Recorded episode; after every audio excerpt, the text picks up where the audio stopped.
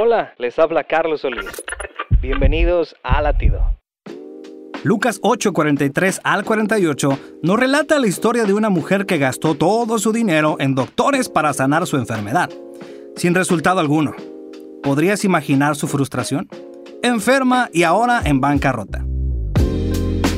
Caminó entre la gente con la convicción de que solo tocando el manto de Jesús se sanaría. Y así fue. Jesús le dijo, hija, tu fe te ha salvado, ve en paz. Y fue curada al instante. Amigo, si estás afligido, agobiado, desconsolado, quiero decirte que tienes una salida en Cristo.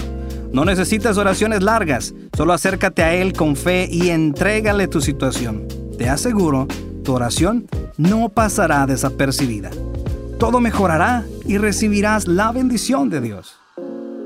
Latido les llega a través del ejército de salvación.